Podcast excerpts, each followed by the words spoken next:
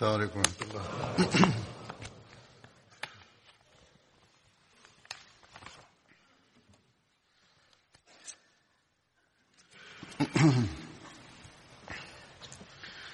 أشهد أن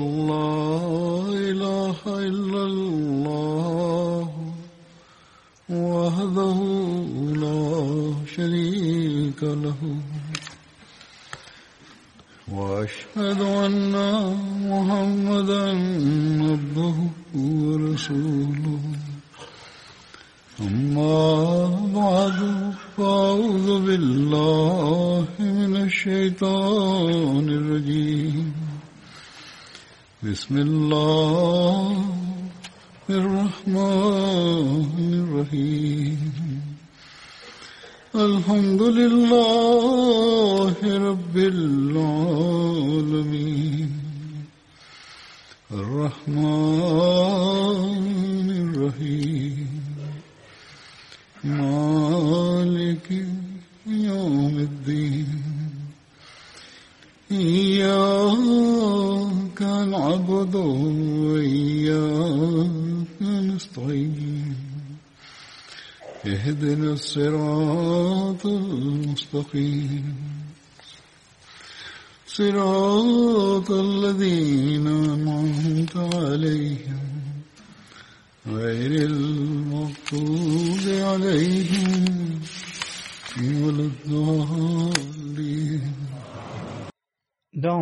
Mes précédents sermons, j'avais évoqué Sa'ad bin Obada. Je mentionnerai la dernière partie à son propos dans le sermon d'aujourd'hui.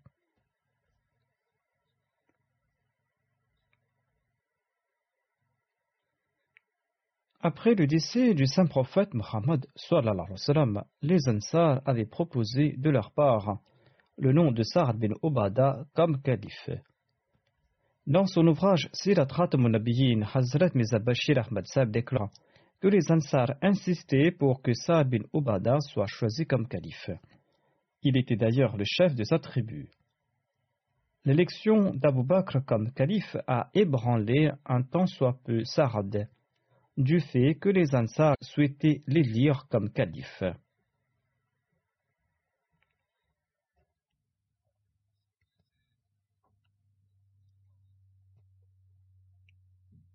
Hazrat Muslim Maud a expliqué ce sujet en détail et il a aussi mentionné l'importance du califat dans ce contexte. Selon moi, ces explications sont très importantes et sont très opportunes. Avant de citer le Muslim Maud, je présenterai les hadiths et les récits historiques. Homed bin Abdurrahman relate que lorsque le saint prophète Mohammed lui décédé, Abu Bakr était dans les environs de Médine. À son retour, il a enlevé le vêtement qui recouvrait le visage béni du saint prophète lui, et il a embrassé son visage béni, et il a déclaré que mes pas sacrifiés pour vous. Vivant ou mort, vous êtes éminemment purs. Ensuite, il a déclaré par le Seigneur de la Kaaba, Mohammed est décédé. Ensuite, Abu Bakr et Omar se sont dirigés rapidement vers la Sakifa Banu Sarda. Lorsqu'ils sont arrivés là-bas, Abu Bakr a commencé à parler. Il a cité tous les versets révélés sur les Ansar et il a mentionné aussi toutes les excellences évoquées par le saint prophète Mohammed lui concernant les Ansar.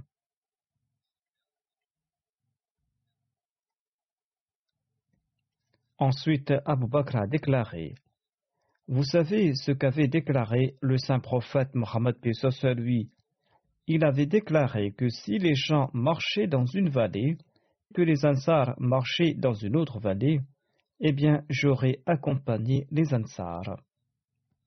Ensuite, en s'adressant à Sa'ad bin Obada, Abu Bakr lui a dit Ô Sard, tu étais assis lorsque le saint prophète Pessoa a déclaré le califat demeurera parmi les Korachites.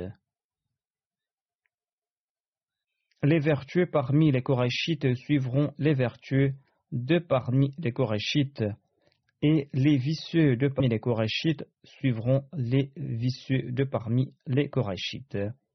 Saad a répondu Vous dites la vérité, nous sommes les vizirs et vous êtes les émirs. Ce récit est tiré de Musnad Ahmad bin Hanbal. Selon Tabakat al-Kubra, après le décès du saint prophète Mohammed Abu Bakr a envoyé un message à Sarah bin Ubada et il lui a demandé de venir lui prêter allégeance, car les autres l'avaient déjà fait et les Ansar aussi lui avaient prêté allégeance. Sur ce, Sard a répondu Par Allah, je ne prêterai pas allégeance tant que je ne lance pas toutes les flèches de mon carquois sur ceux qui m'ont renié, et tant que vous ne combattez pas ceux qui me suivent parmi ma tribu. Lorsque le calife Abu Bakr a reçu cette nouvelle, Bashir bin Sa'd lui a dit au calife du prophète, il vous a répudié et il persiste et il ne va pas vous prêter allégeance même si on doit le tuer. Et on ne peut pas le tuer tant qu'on ne tue pas ses enfants ainsi que toute sa tribu. Et on ne pourra pas tuer tous ces gens tant qu'on ne tue pas la tribu Khazraj tout entière. Et on ne peut pas tuer toute la tribu Khazraj sans éliminer la tribu Daous. Ne prenez pas de mesures contre lui étant donné que l'affaire est réglée aux yeux de la population. Il ne pourra pas nuire à votre personne. C'est-à-dire que la majorité des Ansar avaient prêté le serment d'allégeance au calife Abu Bakr. Cela ne fait pas de différence si Sar bin Obada ne l'a pas encore fait, car il est un homme seul abandonné. Abu Bakr a accepté le conseil de Bashir bin Saad et n'a pris aucune mesure contre Sa'd bin Obada. Un jour après son élection comme calife, Omar a rencontré Sa'd en cours de route. Omar et Obad ont commencé à converser. Omar lui a dit Tu n'as pas changé? Sa'd a répondu Oui, je n'ai pas changé. Vous avez eu le califat et les gens vous ont prêté allégeance, mais moi, je ne vous ai pas prêté allégeance. Ensuite, Sard a ajouté Par Dieu, nous aimions Abu Bakr, votre compagnon, plus que vous. Voilà ce qu'il a dit au calife c'est-à-dire, nous aimions Abu Bakr plus que vous. Ensuite, Sard a ajouté Par Dieu, je ne souhaite pas vivre en votre voisinage. Omar lui a répondu Celui qui n'aime pas son voisinage doit quitter cet endroit. Saad a répondu Je le ferai certainement je me rends auprès d'un voisinage qui est meilleur que le vôtre. Et après quelque temps, au début du califat d'Omar, Saad est parti s'ablir en Syrie. Ce récit est tiré de Tabaqat al-Kubra. On raconte aussi que Saad bin Obada aurait prêté allégeance à Abu Bakr. Selon Tabari, toute la population avait prêté tour à tour euh, allégeance au calife Abu Bakr et Sard en avait fait de même. Ce récit est tiré de Tabari. Tout comme je l'ai dit, les explications de Hazrat Muslim Maud couvrent plusieurs aspects de cet épisode. Hazrat Muslim explique la nécessité de prêter allégeance au califat, le statut du califat ainsi que la portée des actions de Saad. Dans un de ses sermons, il explique que le terme qatal signifie aussi l'ostracisme, c'est-à-dire couper toute relation avec une personne. Après le décès du saint prophète Mohammed, une dissension éclata entre les compagnons au sujet du califat. Les Ansar croyaient que le califat leur revenait de droit, étant donné qu'ils étaient originaires de la région. Ils disaient que si un calife était choisi parmi les émigrants, un autre devait être choisi parmi les Ansar, c'est-à-dire qu'on devait avoir deux califes, Banu Hashim pensait que le califat leur revenait de droit étant donné que le saint prophète soit lui appartenait à leur famille. Les émigrants souhaitaient que le calife soit issu des Korachites car les Arabes n'étaient pas prêts à accepter personne d'autre hormis un Korachite. Mais ils ne présentaient pas un nom particulier, ils souhaitaient que le calife soit élu. La personne élue par les musulmans sera considérée comme le calife choisi par Allah. Les Ansar et les Banu Hashim étaient d'accord avec leur opinion, sauf un compagnon qui n'avait pas saisi ce point.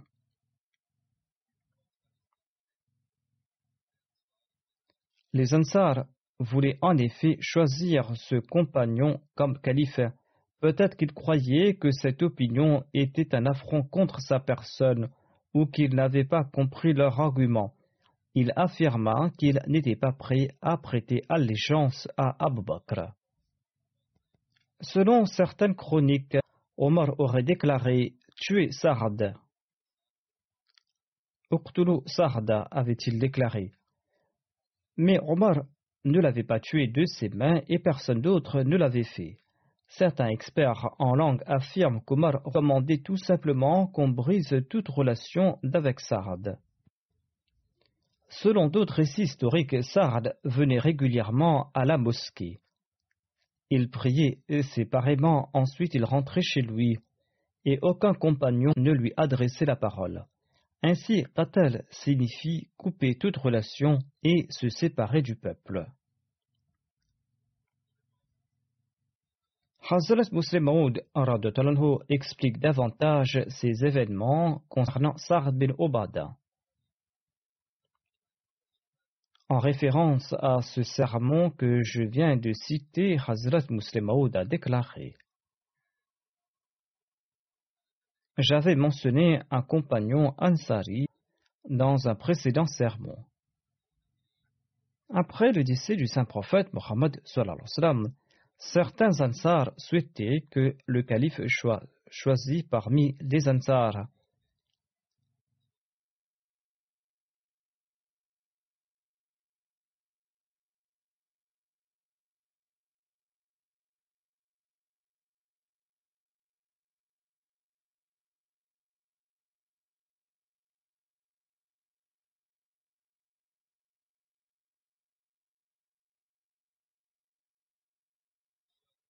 Mais les Muhajirin, les émigrants et Abu Bakr en particulier ont informé les compagnons que pareil choix ne sera pas avantageux pour les musulmans et que les musulmans ne seront pas satisfaits avec cette suggestion des Ansars.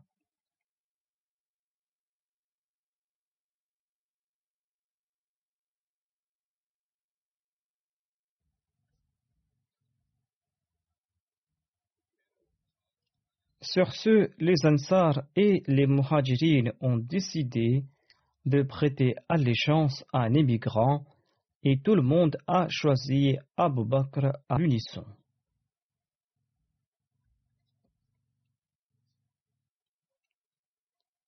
Ainsi, Abu Bakr et d'autres compagnons ont ramené les Ansar à la raison en leur disant que leur choix ne sera pas propice. En tout cas, ils ont décidé de choisir le calife de parmi les émigrants et tout le monde a choisi Abu Bakr comme calife. Hazrat Muslim Maud ajoute Quand Sa'ad bin Obada hésitait à prêter allégeance au calife, Omar a déclaré Uqtulu Sa'ad c'est-à-dire tuer Sarad. mais Omar ne l'a pas tué, et aucun autre compagnon ne l'a fait d'ailleurs. Sard est resté vivant jusqu'à l'époque du califat d'Omar, et il est décédé en Syrie.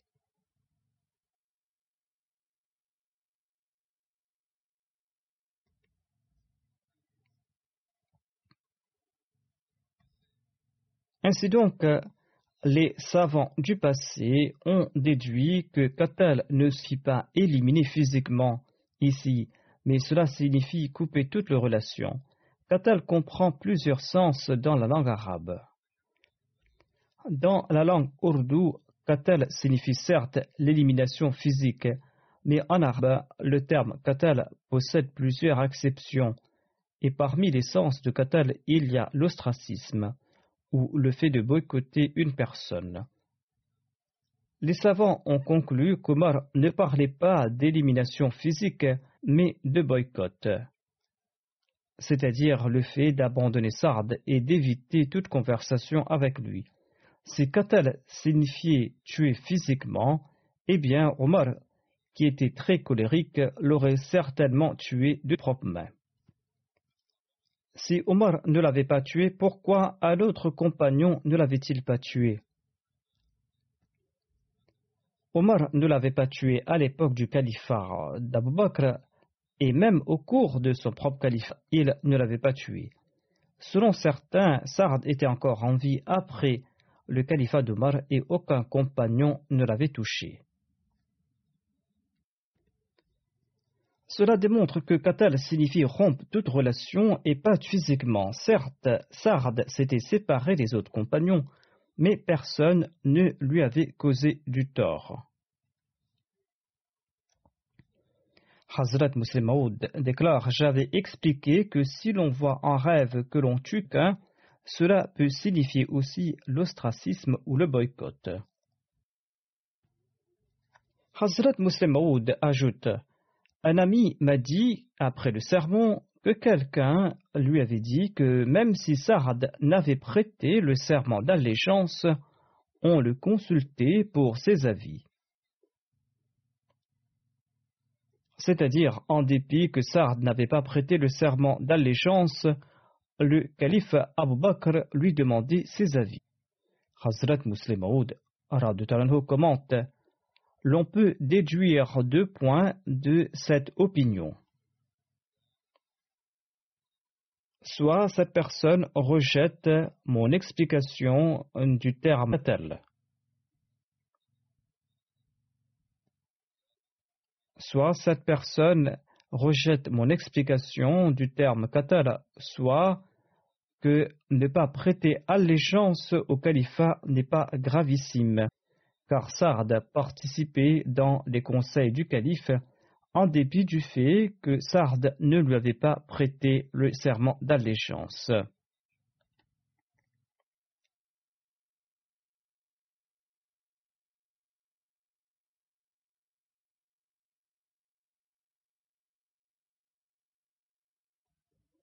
Hazrat a cité un vers en persan dans lequel le poète déclare que tant que l'homme n'ouvre pas sa bouche, ses faux sont inconnus.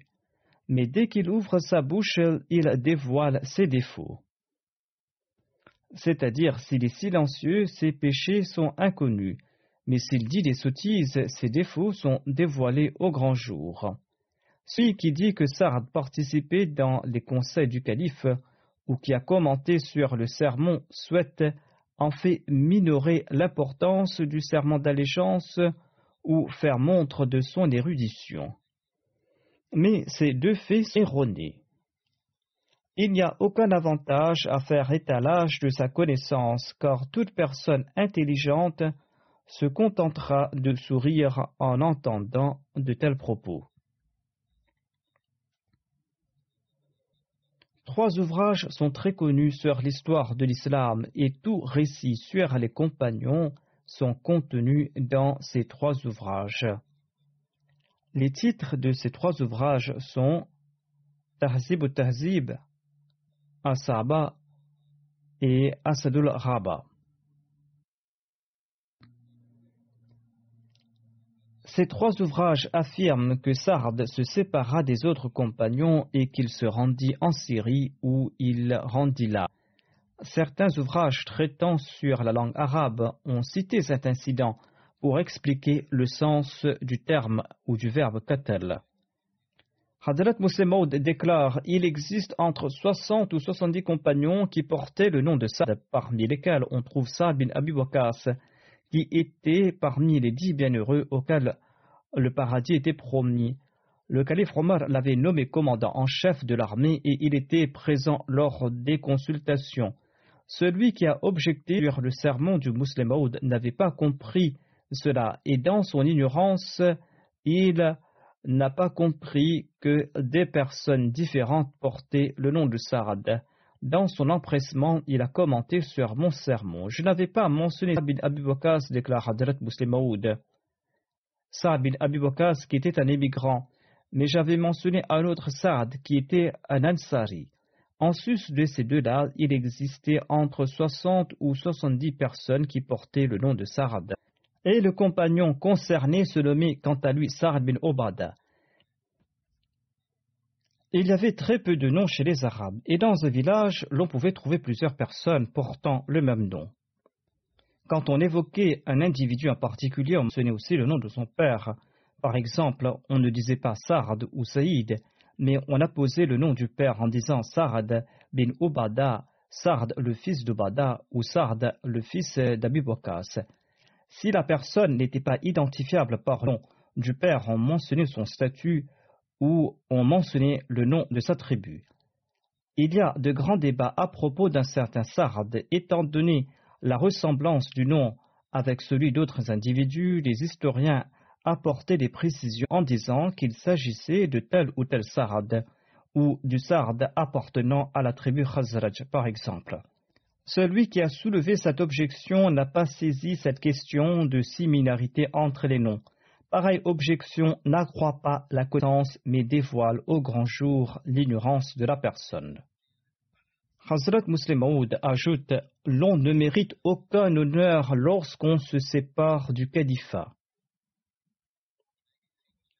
J'ai entendu le calife ici même dans cette mosquée, dit Hazrat Muslim Il s'agit probablement de la mosquée Aqsa Akkadian. Hazrat Muslim déclare Le premier calife de la communauté a posé la question suivante Savez-vous qui était l'ennemi du premier calife de l'histoire? Et le premier calife lui-même a répondu en disant Lisez le Saint-Coran et vous saurez qu'Iblis était son ennemi. Quand Allah a choisi Adam comme calife, eh bien, Iblis est devenu son ennemi. Le calife de la communauté a déclaré Je suis moi aussi calife, et celui qui est mon ennemi est Iblis. Hazrat Muslim Maud ajoute Certes, un calife n'est pas ma'mour, c'est-à-dire qu'il n'est pas mandaté directement par Dieu, à l'instar d'un prophète. Or, il peut l'être dans certains cas. Adam était un mamour, était mandaté par Dieu directement, et il était aussi un calife. David était à la fois mamour et était un calife. De même, le Messie premier était un mamour, c'est-à-dire il était mandaté directement par Dieu, et il était aussi un calife. D'ailleurs, tous les prophètes sont des marmours et des califes mandatés directement par Dieu.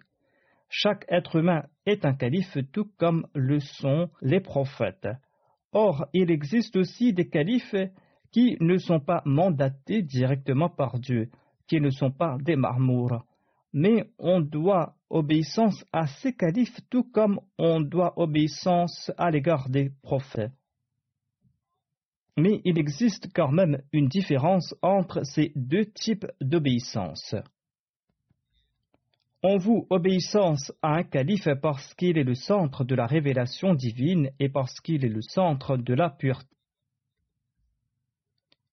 Cependant, on ne doit pas obéissance à un calife parce qu'il est le centre de la révélation divine et de toute pureté.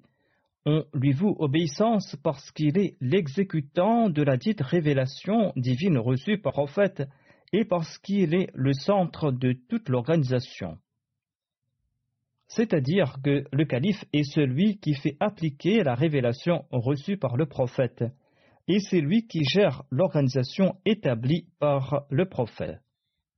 C'est pour cette raison que les savants disent que les prophètes disposent de l'ismate kubra, c'est-à-dire de la grande infaillibilité, et que les califes disposent de l'ismate sughra, c'est-à-dire de la petite infaillibilité. Hazrat Muslim déclare dans cette même mosquée acadienne, sur cette même chair d'où je prononce ce sermon, le premier calife a prononcé ces paroles que j'ai entendues de mes oreilles, des paroles qu'il a prononcées un vendredi. Il a déclaré Vous ne pourrez vous affranchir de l'obéissance que vous me devez en raison d'une lacune résultant d'une action personnelle de ma part. C'est-à-dire, si vous trouvez un défaut chez moi, dans mes œuvres personnelles, cela ne signifie pas que vous pourrez me désobéir. Vous ne pourrez pas vous affranchir de l'obéissance que Dieu vous a imposée, car ma mission à moi est spéciale. Ma mission vise à unir toute l'organisation de la communauté, d'où l'importance de m'obéir. Pour ce qui est des prophètes, or dans ces cas, pouvant nuire à l'unicité divine ou à leur mission, Allah n'intervient pas lorsqu'ils commettent des fautes en raison de leur faiblesse humaine, car ces incidents sont nécessaires en fait pour l'éducation de l'Ummah. À titre d'exemple, l'on doit accomplir la prosternation de l'oubli suite à un oubli lors de la sola. Le prophète peut commettre pareille erreur dans la sola afin de démontrer dans la pratique l'enseignement ayant trait aux prosternations de l'oubli.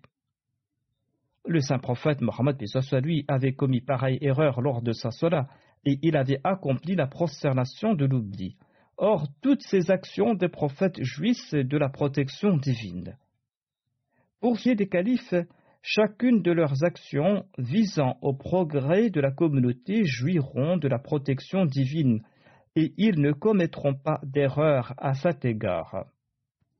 Même s'ils commettent des erreurs, il ne persiste pas dans cette voie susceptible de nuire à la Jamaat et ces actions qui sont susceptibles de transformer le triomphe de l'islam en échec.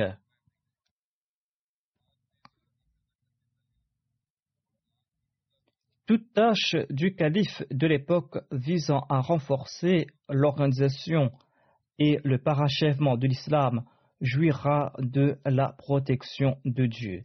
Et si jamais le calife commet des erreurs à cet égard, Allah en personne y apportera des rectifications. En somme, les actions du calife concernant la nizam, l'organisation de la communauté, sont sous la responsabilité de Dieu et non sous la sienne. Et c'est pour cette raison qu'on dit que c'est Dieu lui-même qui choisit son calife. Cela ne signifie pas que le calife ne peut pas commettre d'erreur. Dieu corrigera cette erreur par les propos du calife ou ses actions. S'il n'a pas rectifié cette erreur par les propos du calife ou ses actions, il transformera les conséquences néfastes de cette action ou en préservera la nizam.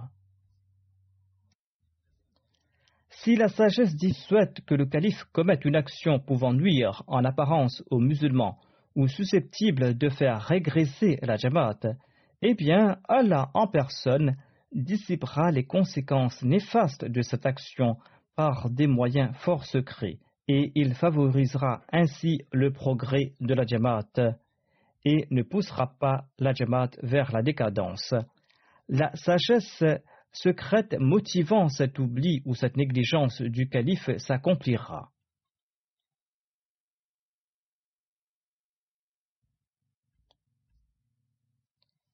Cependant, les prophètes, quant à eux, sont couverts par l'ismate kubra et l'ismate sughra, c'est-à-dire par la grande et la petite infaillité. Ils sont à la fois le centre exécutif de la nizam et celui de la révélation et de la pureté. Or, il n'est pas nécessaire que tout calife soit le centre de toutes les œuvres pieuses, toute action de pureté il se peut que d'autres awliya les aient dépassés dans l'accomplissement de certaines actions pures ou dans le domaine de la pureté. Certains califes peuvent être le centre de toutes les actions pures et être le centre de la nizam. Or, il se peut que d'autres califes soient un degré moindre dans la pureté et dans la wilaya que les autres, mais ces califes sont meilleurs que les autres dans leur capacité de génère. Or, chacun doit obéissance à tous ces califes en toutes circonstances, car la nizam est liée jusqu'à un certain point à la politique de la Jamaat. Les sœurs se trompent peut-être en entendant la phrase la politique de la Jamaat et certains se demanderont ce qu'il en est. Dans la langue et l'usage courant, le mot politique a un sens négatif et le mot politique est utilisé au sens négatif. Certains hommes politiques ont terni le sens du terme politique. Le mot politique est synonyme à présent de tromperie, de léser autrui ou de négliger ses devoirs. Or, la politique, selon les dictionnaires, signifie la bonne gestion d'une organisation ou le recours à de bonnes stratégies.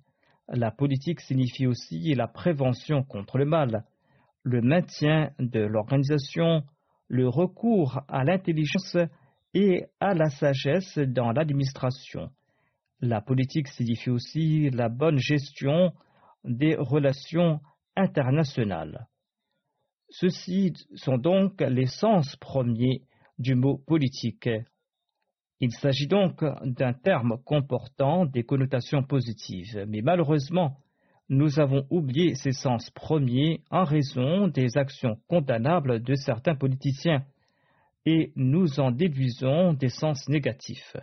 En tout cas, Hazrat Muslim a utilisé ce mot au sens positif et on comprend toutes ses significations dont le fait d'user son intelligence, sa sagesse et ses aptitudes dans la gestion d'une organisation. Hazrat Muslim déclare que, étant donné que la Nizam, l'organisation de la communauté, est liée jusqu'à un certain point à la politique de la Jamaat, la qualité première du calife est qu'il possédait une bonne maîtrise de la gestion. Tout en étant un très bon gestionnaire, le calife doit aussi affermir la foi et en expliquer le sens. Le calife doit administrer l'organisation de la Jamaat et il doit aussi renforcer la foi et l'établir. C'est pour cette raison qu'Allah déclare si à propos du califat dans le Saint-Coran. Allah déclare à propos du califat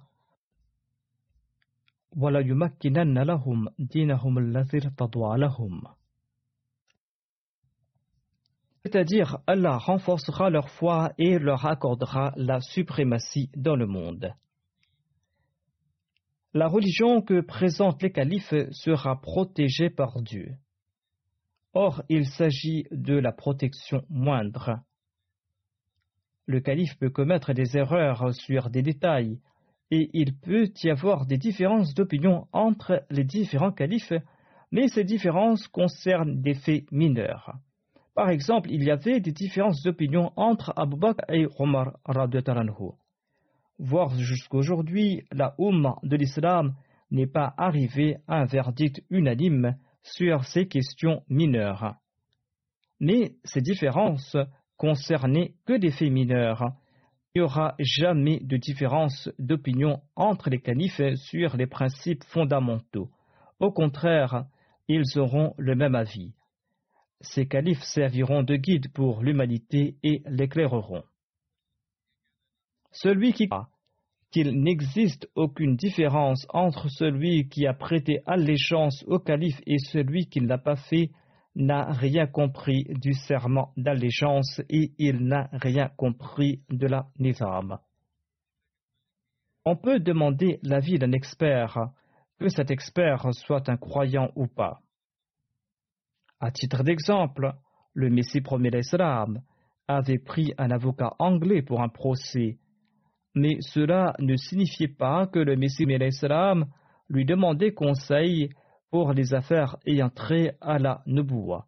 Avant la bataille du fossé, le saint prophète, et lui, avait demandé l'avis de Salman le Persan sur les mesures défensives qu'on prenait dans son pays. Salman a expliqué qu'il creusait un fossé lors des sièges. Le saint prophète, soit lui, a apprécié sa suggestion et les musulmans ont creusé un fossé, d'où le nom de la bataille du fossé. Or, nous ne pouvons conclure que Salman le persan maîtrisait mieux que le saint prophète, paix soit lui, lors de la guerre. Certainement, il ne pourra jamais égaler le saint prophète, paix soit lui, dans ce domaine ou dans d'autres domaines. Voir au calife n'avait nommé Salman commandant en chef d'une armée en dépit du fait que Salman avait vécu longtemps. Ainsi, on peut demander conseil à un expert même s'il n'apporte pas à notre religion. Hazrat Muslim ajoute Lorsque j'étais malade, j'ai consulté des médecins anglais, mais cela ne signifie pas que je demanderai leur avis concernant des faits ayant trait au califat, ou que je leur accorderai le statut des compagnons du Messie premier d'Islam, des compagnons que je consulte et dont je demande l'avis. Cela ne signifie pas que les avis des non-musulmans valent autant que ceux des compagnons du Messie premier d'Islam. Le statut de ces derniers est éminent. Dans le cas des médecins, j'ai demandé leur avis uniquement sur des questions de santé. C'est-à-dire qu'on a demandé l'avis d'un expert dans un domaine particulier. Ainsi que, même si on avait demandé l'avis de Sa'ad bin Obada sur un fait ayant trait à ce monde, étant donné son expertise en la matière, on ne peut pas affirmer qu'il était présent lors des conseils du calife.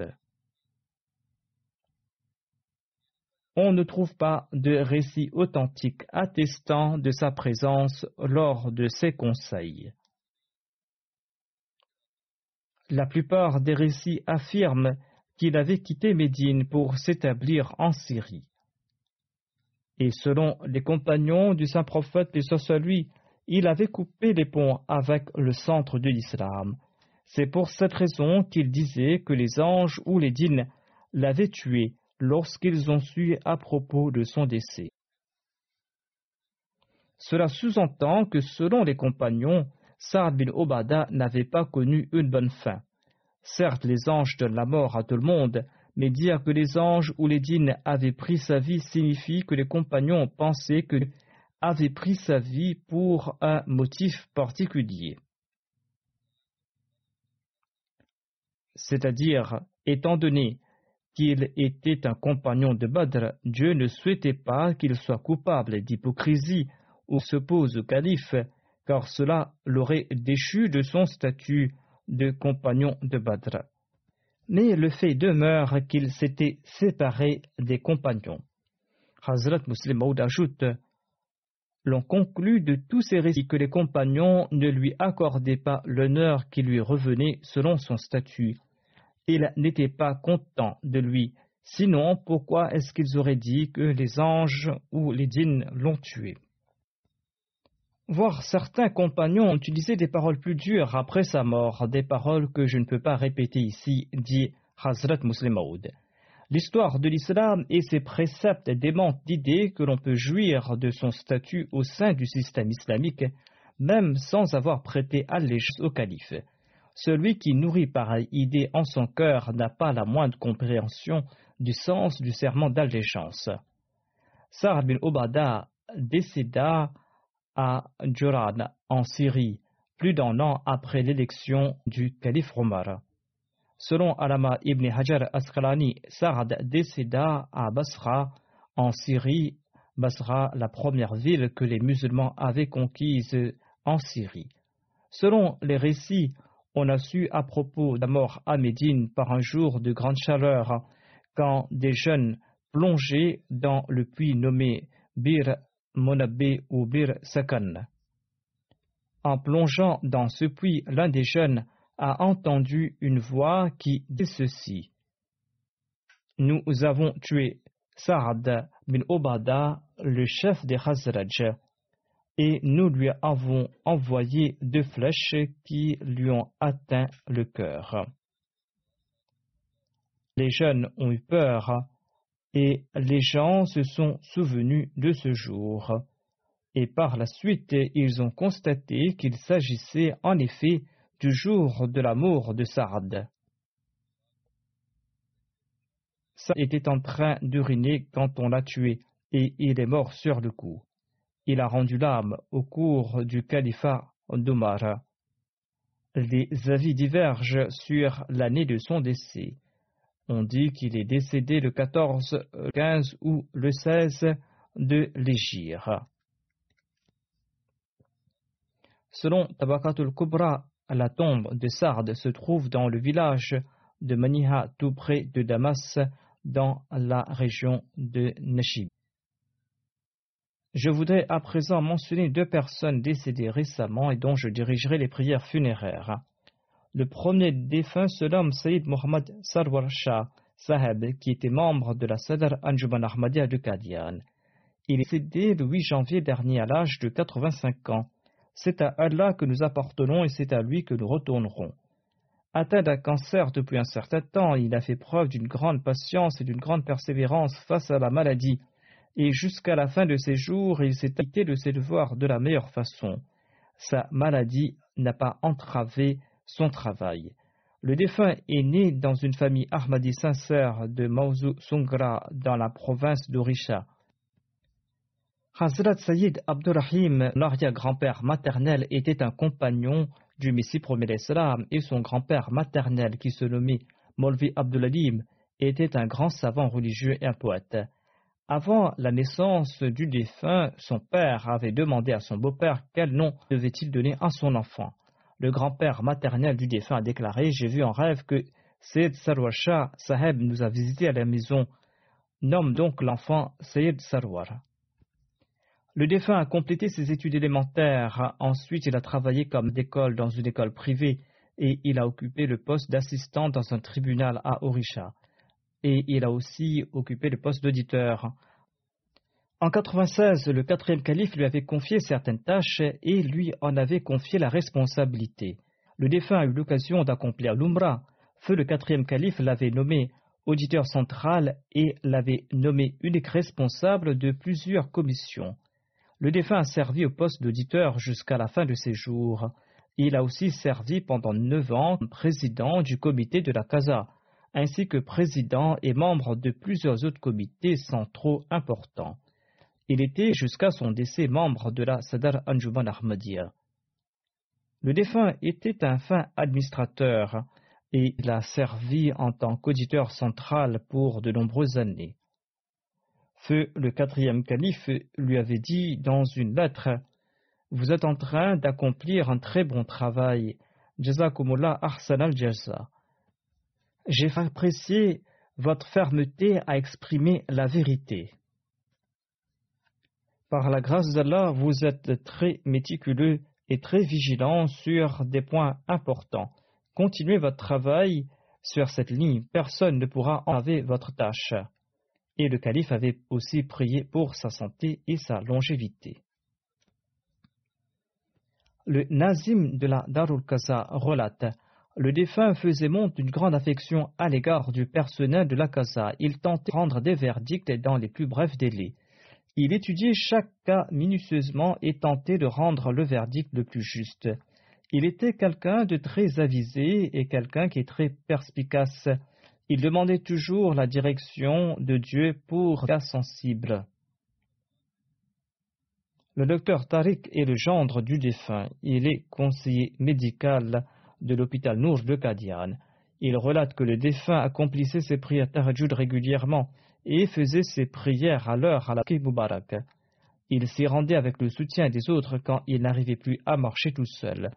Il était toujours à l'heure et au premier rang pour la prière de Jumma, et il demeurait dans la mosquée entre les prières de Maghrib et d'Isha afin d'accomplir des prières facultatives, et il se consacrait aussi au souvenir de Dieu.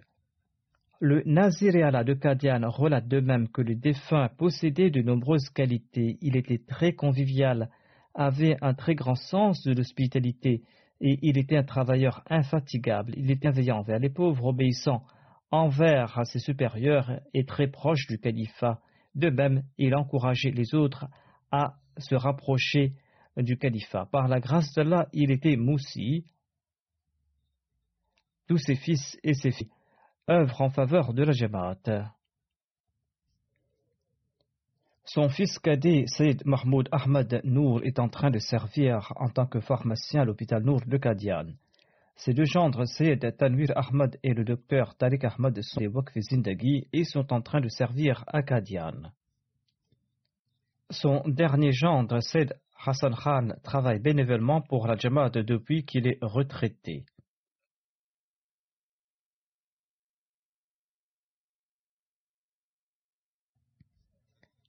Tant que feu Misa Wassim Ahmad Sab était le Nazir Allah de Kadian, le défunt faisait des audits en faisant montre d'une grande déférence et il lui posait les questions nécessaires. Le défunt avait l'habitude de dire que dans tout Kadian, il n'y avait personne qui offrait plus d'amour que Mian Sab. Le défunt résidait à la Darul Masih et Miawassim Sab s'occupait de lui. Parfois, Shah pleurait en se souvenant de son amour et de sa gentillesse. Il avait un grand respect pour les derviches de Kadian. Lui-même vivait modestement tel un derviche. Il aimait aussi les étudiants de la Djambia et avait un grand respect pour les savants de la communauté. Qu'Allah exalte le rang du défunt et permette à ses enfants de suivre sa voie. La deuxième prière funéraire sera celle de Madame Shaukat Gohar Saheba, qui était l'épouse du docteur Latif Ahmad Qureshi de Rabwa. La défunte était aussi fille du feu Molana Abdul Malik Khan. Elle est décédée le 5 janvier dernier à l'âge de 77 ans à Rabwa. Inna lillahi wa inna ilayhi raji'un. Par la grâce d'Allah, la défunte était Moussi. Elle était née à Agra où son père Molana Abdul Malik Khan a été envoyé comme missionnaire. Par la suite, elle a vécu avec ses parents à Hyderabad, à Deccan, et après la création du Pakistan, elle a déménagé à Karachi, où elle a débuté ses études. Elle était très brillante et elle était toujours très bien classée. Elle a commencé à servir la communauté à un très jeune âge. Elle était secrétaire des Nasserat et avait fait en sorte que les Nasserat soient plus actives. Lorsque la défunte a épousé le docteur Latif Qureshi en 1961, il était encore étudiant à la faculté de médecine. Par la suite, le docteur Qureshi a immigré en Angleterre pour ses études et la défunte l'a accompagné ici. Après avoir terminé ses études ici, le docteur Latif a écrit au troisième calife qui lui a demandé de revenir au Pakistan afin de servir au sein de l'hôpital Fazl Omar. La défunte a accompagné son mari arabois de gaieté de cœur et elle a eu l'opportunité de servir la communauté là-bas. Elle a beaucoup aidé les Lajna et à cette époque, je pense que toute personne, toute femme et toutes les filles étaient au courant des services qu'elle rendait. Lorsque ma mère, Saibzadi Nasbegam, était présidente des Lajna, elle avait nommé la défunte secrétaire générale de la Majlis. La défunte a servi à ce poste pendant 15 ans. Et la défunte s'était formée auprès de ma mère. Et ceci lui a permis d'acquérir de bonnes compétences en gestion, compétences qu'elle a mises à contribution dans son travail. La défunte a également servi en tant que secrétaire dans l'AMLA centrale. Je l'ai ensuite nommée secrétaire générale centrale pour Pakistan. La défunte a servi pendant six ans à ce poste elle avait accompli un travail remarquable. Elle a dû arrêter de servir les en raison de sa maladie, mais dès qu'elle en avait l'occasion, elle rendait des services. Elle a pu servir pendant cinquante ans en différentes capacités. Toutes les filles et les femmes qui ont travaillé à ses côtés ont fait ses éloges. La défunte était bienveillante envers ses voisines, elle s'occupait des pauvres et des nécessiteux. Elle avait un très grand sens de l'hospitalité et payait ses cotisations avec rigueur et au plus tôt. Elle possédait toutes ces qualités. Lorsque j'ai annoncé le début de l'année de cette année-ci, elle a payé sa cotisation aussi en intégralité. Elle est décédée le 5 janvier et l'annonce a été faite le 1er, soit quelques jours avant son décès. Elle a réglé aussitôt sa cotisation. Son époux, le docteur Koreshi, écrit ceci Au cours de notre mariage qui a duré cinquante ans, elle a rempli à merveille ses devoirs de femme, de mère, de sœur et de fille. Cependant, celui qui a relaté cela, ou le docteur Koreshi a oublié de mentionner le fait qu'elle était également une belle fille exemplaire. Il s'agit peut-être d'un oubli. Elle a vécu avec sa belle-mère et sa belle-famille, et elle a servi sa belle-mère tant qu'elle était toujours en vie, telle sa propre mère, même lorsqu'elle était malade. La défunte a quitté ce monde après avoir vécu une vie exemplaire. Sa maladie avait duré longtemps, mais en dépit de cela, elle s'occupait de son foyer. Elle ne s'est jamais plainte durant sa maladie et a fait preuve de grande patience. Elle avait une relation très profonde avec le califat. Elle, derrière elle, son mari, le docteur Latif Koreshi, trois filles et deux filles. Deux de ses fils et l'une de ses filles sont médecins et son troisième fils est ingénieur. Ainsi, tous ses enfants ont fait de grandes études. La défunte les a poussés à étudier dans des circonstances difficiles. Une de ses filles lui a demandé un jour Pourquoi ne portez-vous pas des bijoux ou n'achetez-vous pas de beaux vêtements? Elle a répondu J'arrive ainsi à économiser de l'argent que je dis sur vos études. Vos études et le fait que vous soyez au service de la communauté, que vous soyez capable de vous occuper de vous-même, représentent mes bijoux et mes beaux vêtements. La défunte faisait des rêveries et avait visions. Ses enfants ont relaté de nombreux rêves qui se sont accomplis. Sa fille envoyait ses candidatures dans des facultés de médecine et sur la base d'un de ses rêves, la défunte lui avait prédit dans quelle faculté elle allait être admise. Et sa fille a effectivement été admise dans cette même faculté. Elle avait fait de nombreux autres rêves prémonitoires. Par la grâce d'Allah, elle était une femme très pieuse. Elle a pris soin de sœurs. Son fils Abdul Malik écrit qu'elle passait son temps à servir la Jamaat. Plusieurs fois, elle a marché à pied du bureau d'Elajna jusqu'au bureau d'Arul en pleine chaleur et elle ne s'est jamais plainte. Le jour de l'Aïd, elle envoyait toujours des desserts qu'elle préparait ses voisins proches et éloignés. Elle avait pour l'habitude de dire que si nous cramponnons à la religion, Allah ne nous abandonnera pas.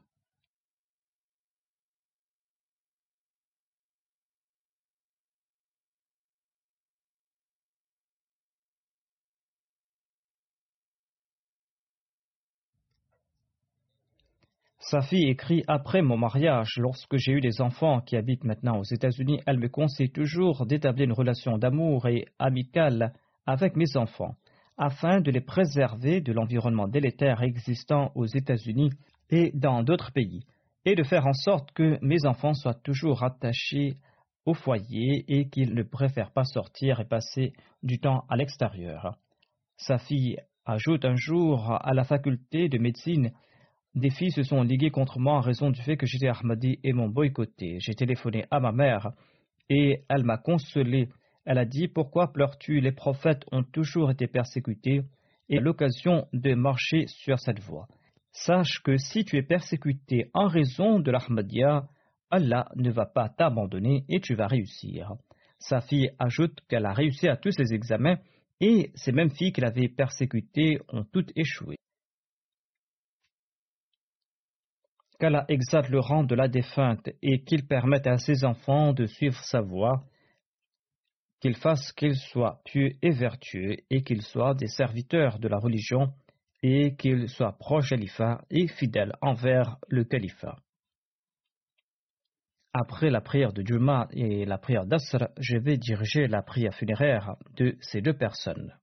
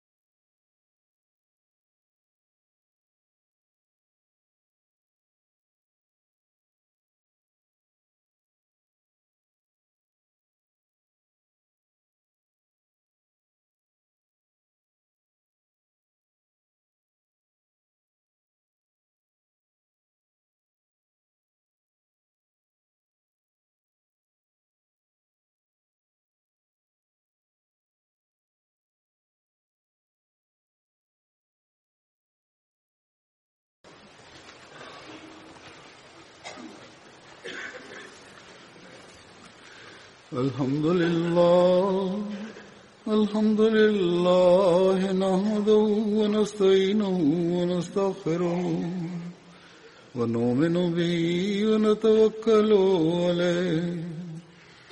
ونعوذ بالله من شرور أنفسنا ومن سيئات أعمالنا. من يهده الله فلا مضل له ومن يضلل فلا هادي له. ونشهد أن لا إله إلا الله ونشهد أن محمدا عبده ورسوله.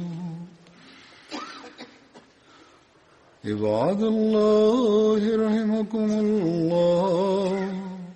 إن الله يأمر بالعدل واللسان وإيتاء ذي القربى وينهى عن الفحشاء والمنكر والبغي يعظكم لعلكم تذكرون اذكروا الله يذكركم وادعوه يستجب لكم ولذكر الله أكبر.